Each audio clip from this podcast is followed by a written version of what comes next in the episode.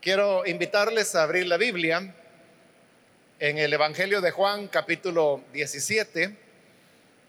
Seguimos adelante en esta ocasión con el estudio que venimos desarrollando versículo a versículo en el Evangelio de Juan.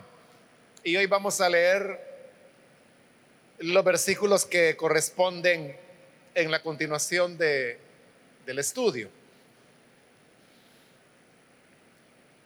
Dice la palabra de Dios en el Evangelio de Juan capítulo 17, versículo número 9 en adelante,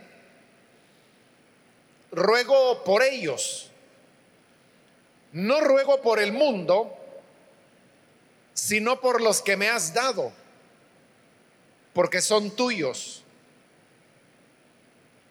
Todo lo que yo tengo es tuyo y todo lo que tú tienes es mío. Y por medio de ellos he sido glorificado. Ya no voy a estar por más tiempo en el mundo, pero ellos están todavía en el mundo y yo vuelvo a ti. Padre Santo, protégelos con el poder de tu nombre, el nombre que me diste para que sean uno lo mismo que nosotros. Mientras estaba con ellos, los protegía y los preservaba mediante el nombre que me diste.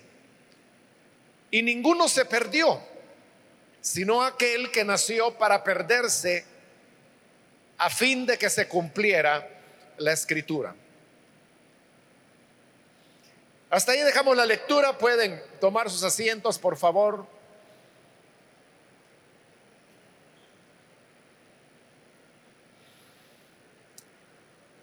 Seguimos, hermanos, en esta ocasión con este capítulo 17 que presenta la oración que el Señor Jesús hizo en el Getsemaní y en la cual Él está orando al Señor, al Padre, eh, por sus discípulos.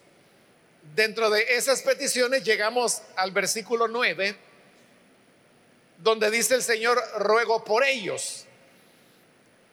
Y cuando Él se refiere a ellos, está hablando específicamente de los que han creído en Él, los discípulos que también le están escuchando, porque recordemos que esta oración Jesús la está haciendo en voz alta, sus discípulos están con Él, y por eso es que ellos escucharon lo que el Señor oró y esa es la manera como las palabras de oración del Señor quedaron registradas ahora en la palabra de, Dios, en, en este capítulo 17. Lo que llama la atención es la siguiente frase de ese versículo 9, cuando dice, no ruego por el mundo, sino por los que me has dado. Esa frase del Señor cuando primero dice, ruego por ellos, que son sus discípulos, y luego dice, no ruego por el mundo, es una de las expresiones más radicales que se encuentran en los evangelios y que el Señor haya dicho. Y en esta expresión es radical porque usted puede ver la profunda diferencia en la actitud que Jesús tiene, en primer lugar, hacia sus discípulos, a los que creen en Él, por los cuales Él está rogando. Y vamos a ver que seguirá haciéndolo en estos versículos, específicamente pidiéndole al Padre que los cuide, que los proteja.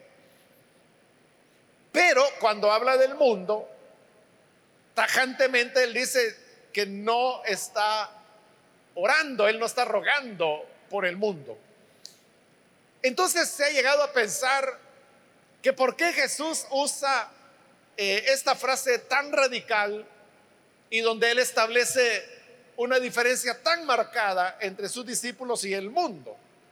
Principalmente porque es este mismo Evangelio de Juan que allá en el capítulo 3, en ese versículo tan conocido y memorizado como es el 16, que dice, porque de tal manera amó Dios al mundo. Si Dios amó al mundo, ¿por qué Jesús ahora dice, no ruego por el mundo? Pero no solamente dice Juan 3:16 que Dios amó al mundo, sino que dice que ha dado a su Hijo unigénito. Dios no solamente amó al mundo, sino que le dio al mundo a su Hijo único. Entonces, ¿por qué razón, si en ese capítulo 3 encontramos tanto amor de Dios hacia el mundo, ¿por qué es que hoy Jesús aquí está diciendo, no ruego por el mundo? Para el mundo yo no tengo peticiones. Esto, hermanos, se debe a que la, palabra mundo en el griego es bastante parecida al español, porque en español usted sabe que mundo significa varias cosas. Utilizamos la palabra mundo, por ejemplo, para referirnos al planeta. Entonces decimos, por ejemplo, este es nuestro mundo. Nos estamos refiriendo al planeta. Pero también podemos hablar de mundo para referirnos a las personas.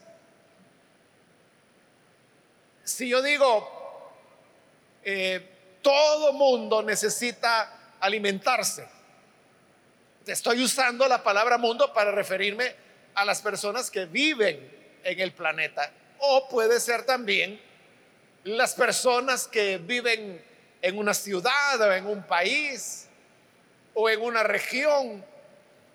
O si yo digo, es que todo el mundo fue a comprar en esa tienda. Obviamente no significa que fueron los más de 7 mil millones de seres humanos que viven en el mundo, sino que es una expresión para referirme a que muchas personas a las cuales estoy llamando mundo fueron a comprar. Entonces vea, ahí le estoy dando varios significado de la misma palabra mundo, pero que significa cosas diferentes. Pero también está el significado teológico, diríamos, que es cuando alguien dice, es que lo que ocurre con este hermano es que siente atracción por el mundo. Pero ahí ya no estamos hablando ni del planeta, ni de las personas, ni de los habitantes de una región, sino que en este caso nos estamos refiriendo al mundo como Jesús lo está usando acá. ese es el punto, que como le digo, así como en español mundo tiene varios significados, también en, en el griego, que es el idioma en que fue escrito el Evangelio de Juan y todo el Nuevo Testamento, también tiene varios significados. Entonces, allá en Juan 3:16, cuando dice, porque de tal manera amó Dios al mundo que dio su Hijo unigénito. Ahí se está refiriendo a todas las naciones. Porque a Juan lo que le interesa desde el capítulo 1 de su Evangelio es la enseñanza de que Jesús no solamente vino por Israel, por eso es que lo deja claro en el capítulo 1 cuando dice, a lo suyo vino y lo suyo no lo recibió. Ahí está hablando de Israel. Y luego dice, pero a los que le recibieron, Él les dio la autoridad de ser llamados hijos de Dios. Entonces, está sentando que Israel rechazó al Señor, pero los gentiles, aunque no lo menciona por nombre, son los que creen y por haber creído el Señor les da la autoridad o la potestad de convertirse en hijos de Dios. Entonces se está refiriendo a eso. Pero aquí, cuando el Señor dice, no ruego por el mundo, Él se está refiriendo específicamente a lo que es eh, el sistema mundano. La palabra mundo en griego es la palabra cosmos. Y como ya le he explicado otras veces, cosmos la, usamos nosotros, aunque es una palabra griega, la usamos en español, porque en español tenemos varias palabras que, que vienen del, del griego, como por ejemplo la palabra metro, eso es griego, cronómetro es griego, cronología es griego, teología es griego, antropología es griego, biología es griego, geología es griego. Bueno, casi todas las disciplinas tienen nombres en griego.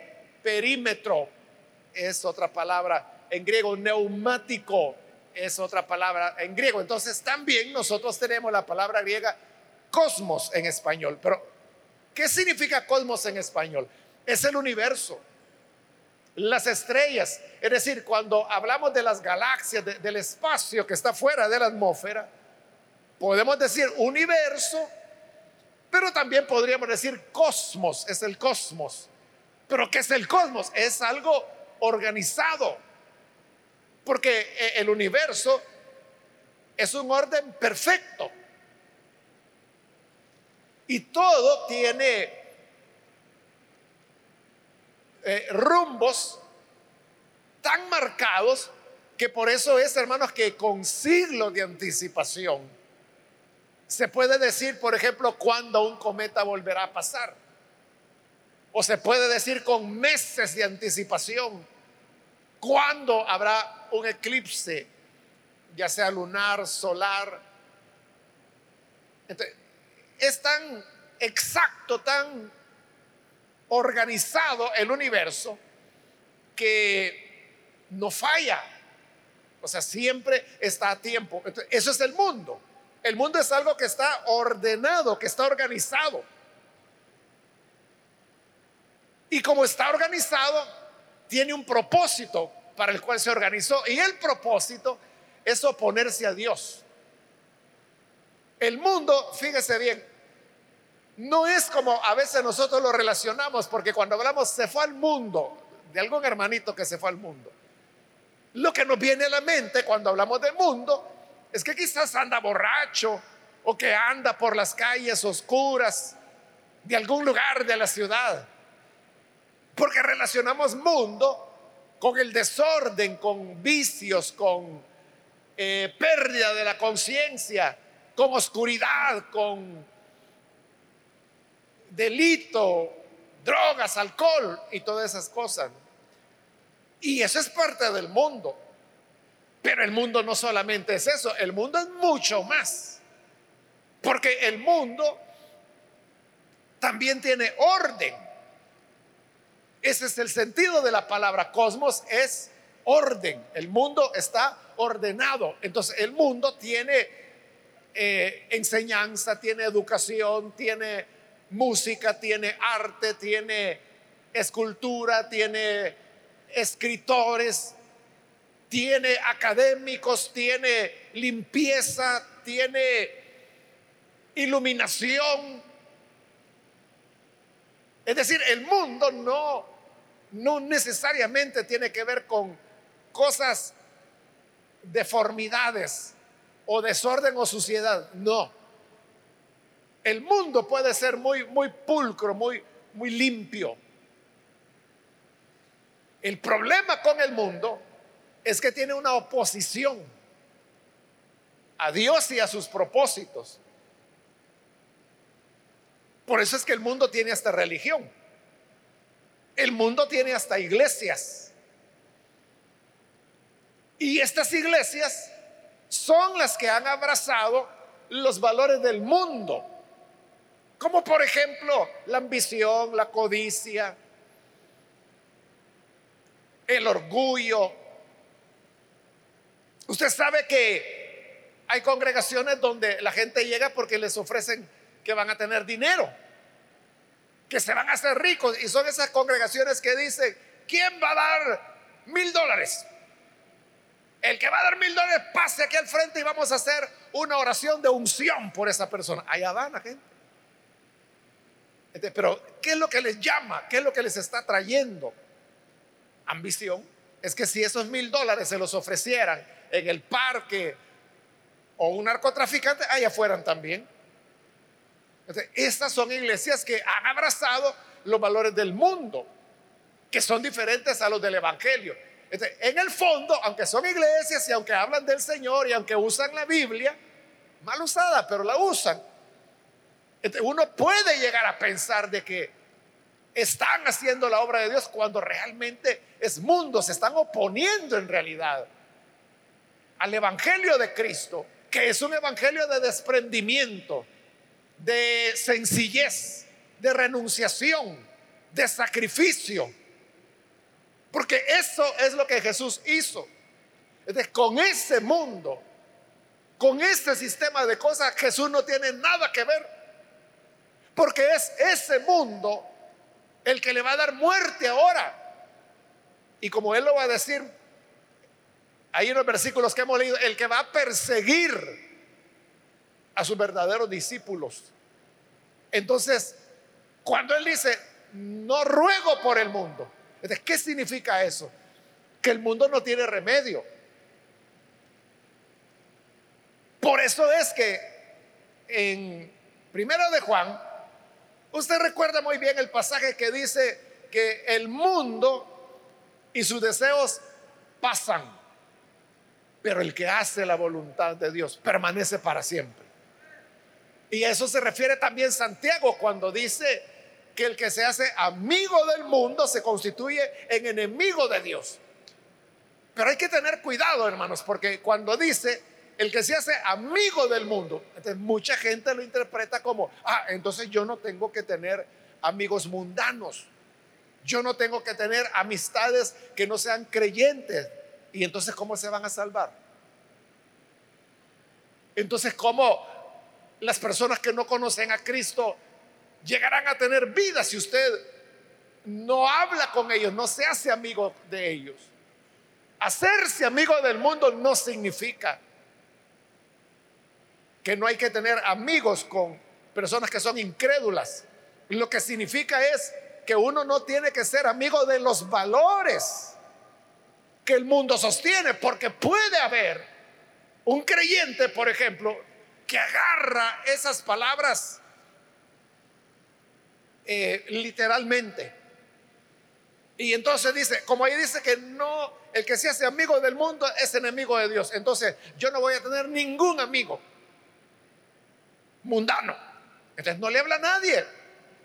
Y en la colonia no saluda a nadie. Porque no quiere tener amistad con nadie que no sea creyente. Esa persona está contribuyendo al avance del Evangelio de Cristo o por el contrario está dando un mal testimonio de lo que es la fe cristiana. Entonces fíjese, pretendiendo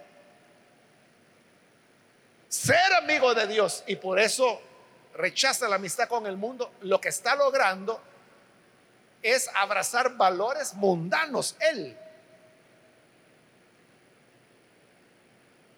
No tiene amigos mundanos, pero él se hizo mundano al abrazar los valores de, del orgullo, de la enemistad, del distanciamiento. Y en cambio Jesús, que por eso lo criticaban, porque comía con pecadores, con publicanos, andaba con ellos, lo criticaban diciendo, este a los pecadores recibe. Aquel fariseo dijo, este si supiera qué clase de mujer es la que le toca, no se dejaría, no se dejaría tocar por esa mujer. Si de verdad fuera profeta. Entonces para ellos Jesús era un gran mundano. Pero Jesús no tenía nada que ver con el mundo. Pero su misión sí era en el mundo. Y por eso él dijo, no son los sanos los que necesitan del médico, sino que del enfermo. Y por eso buscaba a los perdidos pero no para estar con ellos, no para dejarlos en el mundo y él adoptar los valores del mundo. No, él entraba al mundo, pero con los valores del reino de su padre y eso marcaba la gran diferencia. Entonces, el mundo, ese sistema que está organizado en contra de Dios, está destinado a destrucción. no va a cambiar. Y por eso el Señor dice, no ruego por el mundo, sino por los que me has dado, porque son tuyos. Y mire el versículo 10, todo lo que yo tengo es tuyo y todo lo que tú tienes es mío. Eso suena bonito, ¿verdad? Cuando Jesús le dice al Padre, todo lo que yo tengo es tuyo y todo lo que tú tienes es mío. Pero ¿qué es lo que tiene el Padre y qué es lo que tiene el Hijo? Y que Jesús dice que es de ambos. Somos nosotros. Eso ya lo había dicho en el versículo 6. Retrocedamos ahí un poquito. Dice, a los que me diste del mundo, les he revelado quién eres. Eran tuyos. Tú me los diste. Entonces son los creyentes los que eran del Padre y se los dio al Hijo. Y ahora el Hijo le está diciendo, todo lo mío, es decir, todos los que creemos, es tuyo. Y todo lo tuyo es mío porque eran del Padre y el Padre nos entregó al Hijo. Le digo, esas palabras son bonitas, ¿verdad? Porque a veces, hermano, normalmente son los esposos que dicen esas palabras, ¿verdad? Y viene el esposo y le dice a su esposa, no, hija, sí, todo lo mío es tuyo. Ah, qué lindo, dice ella, también todo lo mío es tuyo. están compartiendo todo en la vida. A veces, muy rara vez, pero a veces pueden ser también hermanos, amigos incluso que dicen todo lo mío es tuyo y todo lo tuyo es mío. Pero aquí quien está hablando es el Hijo y le está hablando al Padre. Son dos personas de la divinidad. ¿Y qué es lo que tienen? Que le dice, lo mío es tuyo y lo tuyo es mío. Somos nosotros.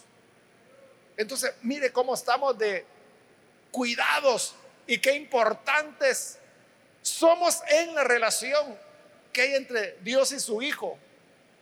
Porque nosotros somos aquello que es del Hijo, pero es del Padre. Que era del Padre, pero se le entregó al Hijo. Ahora el Hijo nos tiene, pero el Hijo le dice, todo lo mío es tuyo. Porque todo lo del Padre también es del Hijo. Entonces es como una doble seguridad que tenemos. Porque no solo somos del Padre, también somos del Hijo.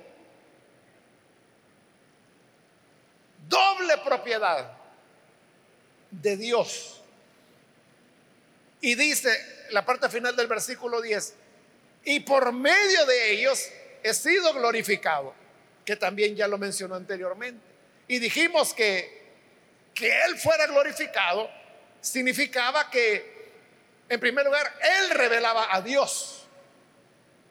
Y en segundo lugar, Él revelaba el nombre de Dios, que aquí lo va a usar mucho, lo repite muchas veces el nombre, la mención del nombre. Entonces, cuando nosotros creemos en Jesús, primero que vino del Padre, que lo envió Él, y cuando creemos en el nombre del Padre que Él reveló, que dijimos que lo nuevo de esto, porque yo soy, se recuerda, el Señor se lo mostró a Moisés allá en el monte en el monte Oreb, frente a la zarza ardiendo. Pero lo nuevo de este nombre es que ahora Jesús se lo está adjudicando él. Está mostrando una dimensión nueva del nombre yo soy. Cuando nosotros creemos esas verdades, entonces Él es glorificado. ¿Por qué Jesús ahora está orando por los suyos, que también ya dijo que son del Padre? Porque todo lo de Él es del Padre y lo del Padre es de Él. Pero ¿por qué ora por los creyentes? Porque dice que Él es glorificado en nosotros, en nuestra fe, cuando creemos. Y el punto es este, como lo leímos ahí, que el Señor dice, yo ahora me voy ya no voy a estar más en el mundo, pero ellos si se quedan en el mundo. De la razón por la cual él ora es porque nosotros, los creyentes, somos los responsables de que el nombre del Hijo sea glorificado en esta tierra. Somos los que debemos continuar la obra. Es que el orden es así, ya lo hemos visto varias veces. Jesús dijo, Señor, yo vine, le dice al Padre, y dijo a conocer tu nombre a los hombres. Te he glorificado. Vaya, ya vino el Hijo, ya glorificó al Padre. Vaya, ahora ahí les queda a ustedes. Ustedes son los que me glorifican a mí. Ya me voy. Sigan. Y se fue. Pero somos los discípulos, somos los creyentes, los que hoy debemos continuar glorificando al Hijo. Y por eso es que Él ora por nosotros, para que pudiéramos perdurar en esto que ya lleva dos mil años, glorificando su nombre. Versículo 11. Ya no voy a estar por más tiempo en el mundo, pero ellos están todavía en el mundo y yo vuelvo a ti. Eso es lo que le decía. Yo ya me voy. Ya no voy a estar más en el mundo. Pero ellos están todavía en el mundo y yo vuelvo a ti. Entonces, de la manera en que el Padre envió a su Hijo al mundo, ahora el Hijo nos está enviando a nosotros al mundo. Y como le dije, Jesús vino, pero Él no anduvo por las orillas. E, él no anduvo, mírame y no me toques. Él no anduvo con, es que yo no me meto con ladrones, no, van a pensar que yo también soy ladrón. No, Jesús vino al mundo, pero entró en el mundo.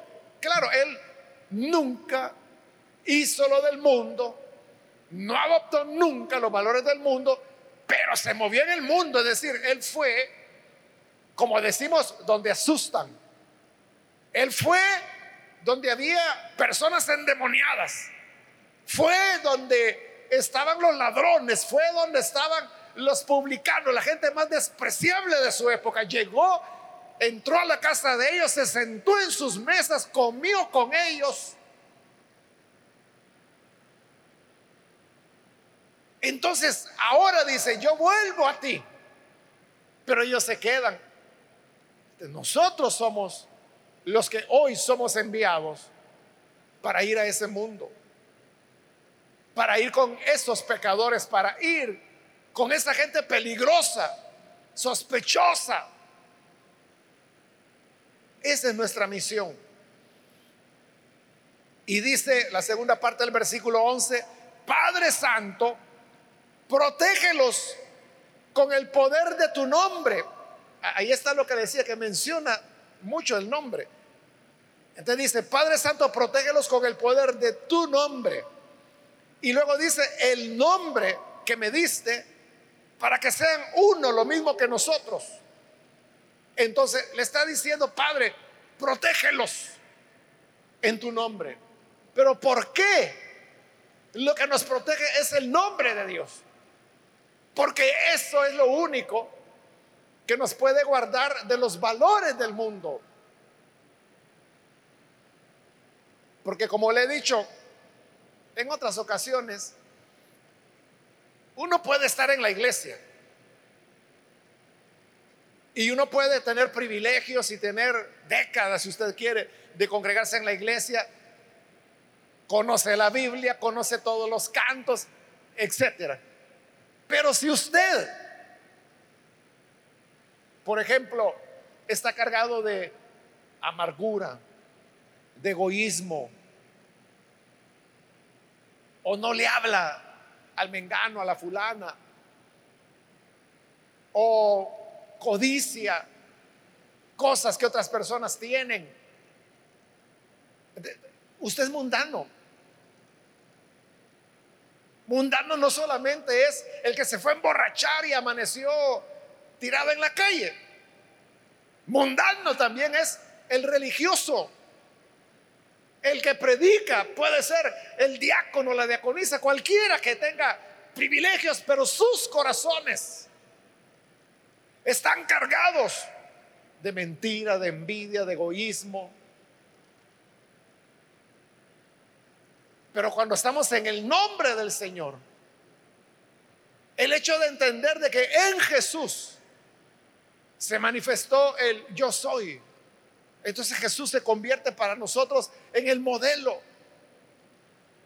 Y eso es lo que nos puede guardar del mundo. Entonces cuando dice, Padre, protégelos, es ser protegidos en el nombre del Señor.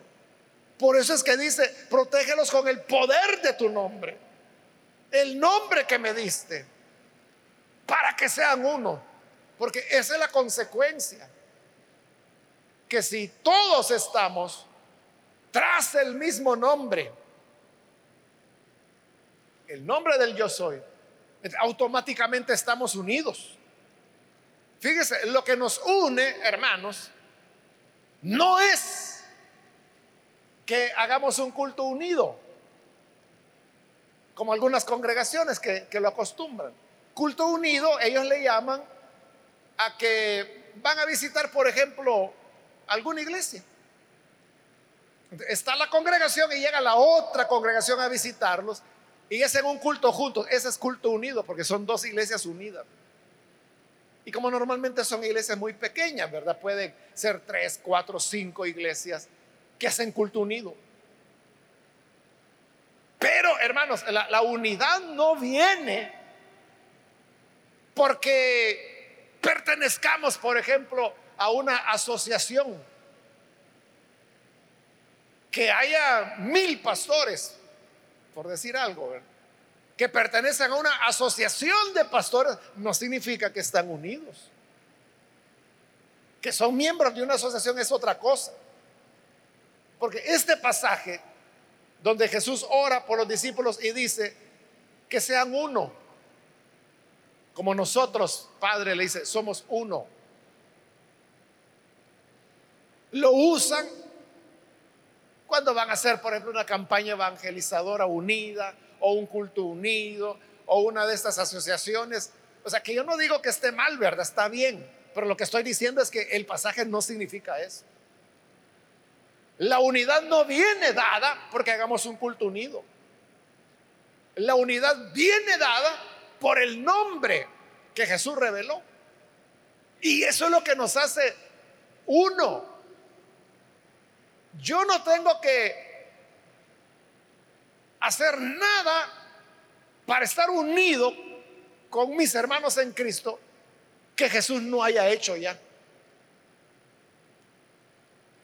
Porque al revelar al Padre en el nombre que Él glorificó, automáticamente nos hizo uno. Y por eso es que en otras ocasiones yo le he preguntado, hermano, ¿y usted ama, eh, por ejemplo, a sus hermanos en Cristo que viven en Argentina o que viven en Vietnam o que viven en Burkina Faso? Quizá ni sabía, ¿verdad?, que existe un país que se llama Burkina Faso. Pero sí existe y hay creyentes ahí. Usted los ama a ellos. Claro, ¿verdad? Pero si yo le pregunto, mire, ¿y cuando los conoció? Es que no depende si los conozco o no los conozco. Que si estamos asociados o no estamos asociados. Que si tuvimos culto unido o no. Lo que nos une es que yo sé que esa persona glorifica al Hijo porque vive de acuerdo al modelo del Hijo. Cree en el Salvador. Y por lo tanto, estamos, como decimos, en la misma sintonía, pero más que sintonía, esto se trata de un cuerpo. Eso es lo que da la unidad. Y en el versículo 12 mientras estaba con ellos, los protegía y los preservaba mediante el nombre. Otra vez está mencionando el nombre. Que me diste y ninguno se perdió, sino aquel que nació para perderse a fin de que se cumpliese la escritura. Entonces dice el Señor, mientras yo estuve, está diciendo que ya no va a estar, que ya se va.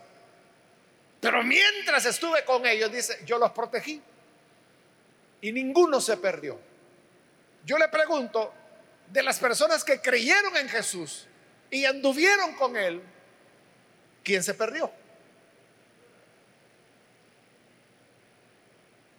¿Quién, hermano, quedó olvidado?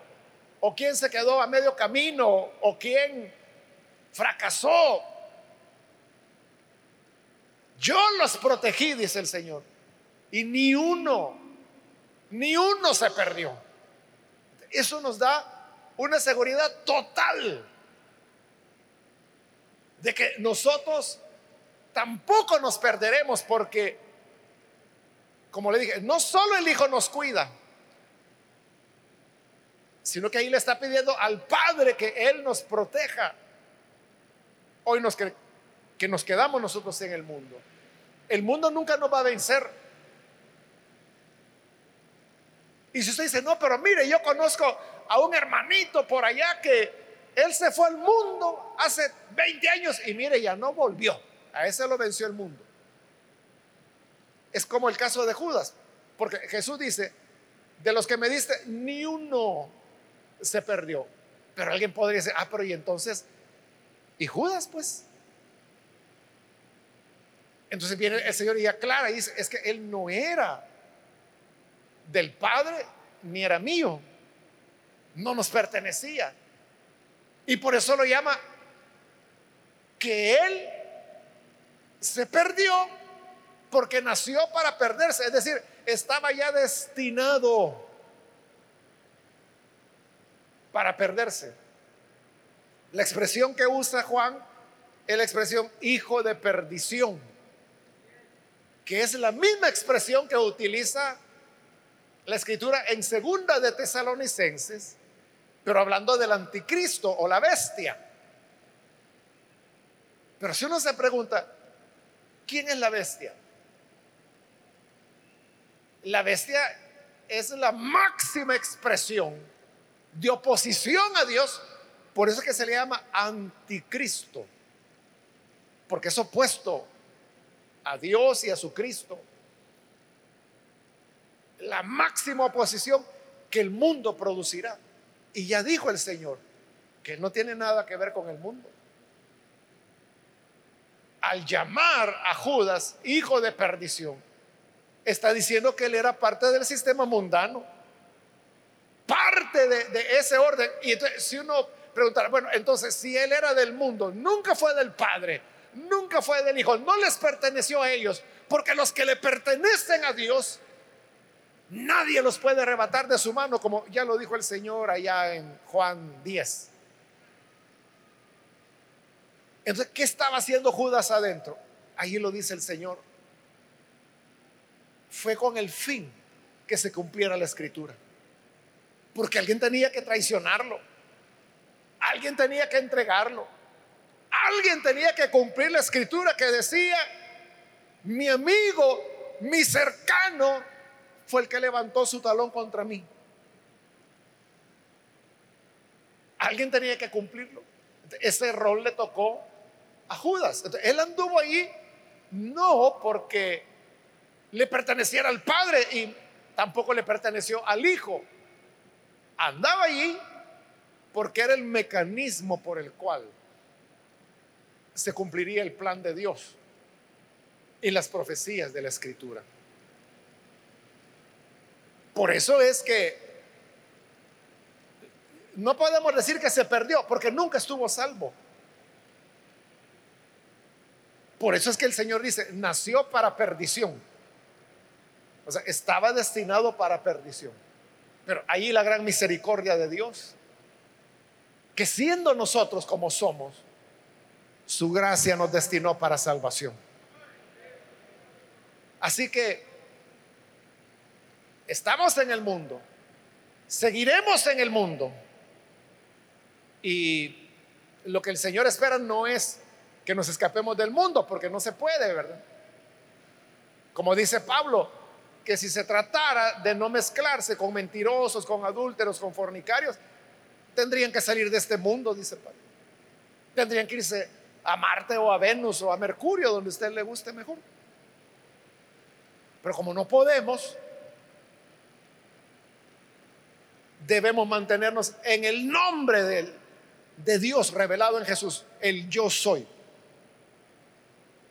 para ser victoriosos hasta el final, hasta que llegue ese momento, como dice la escritura, en que los, el mundo y sus deseos pasará.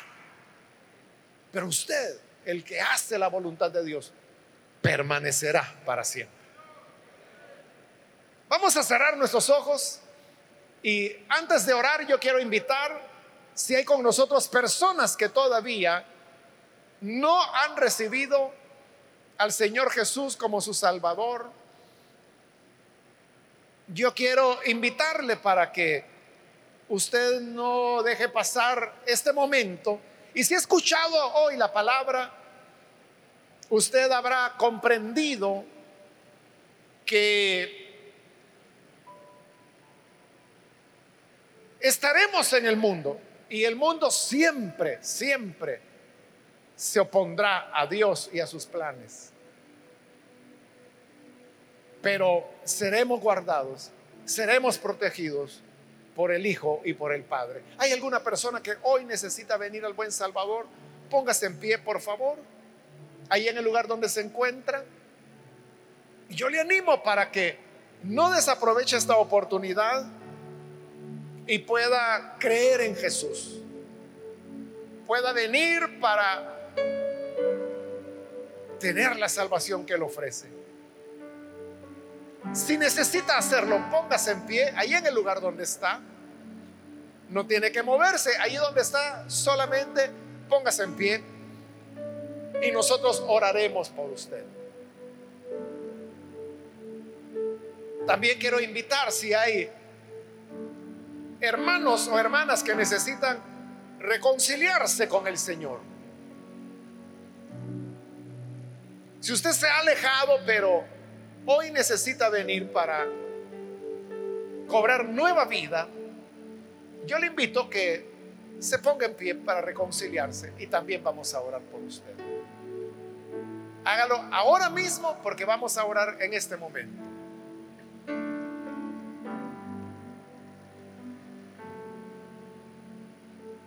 Mantengamos, hermanos, siempre un corazón para Dios amando lo que Él ama, amando lo que Jesús manifestó e imitando su conducta. Así seremos siempre de Él. Señor, gracias te damos por tu palabra y porque a través de ella nos damos cuenta de la maravilla que tú has hecho. De salvarnos y ahora ser propiedad del Padre, ser propiedad del Hijo y que estando en esta condición, somos protegidos por tu gracia amorosa. Ayúdanos para que cada día de nuestra vida podamos perseverar, sabiendo que el mundo un día pasará. Pero con tu gracia, Señor, nosotros perduraremos y esperaremos por siempre en ti. Ayúdanos que así sea en el nombre de Jesús, nuestro Salvador. Amén.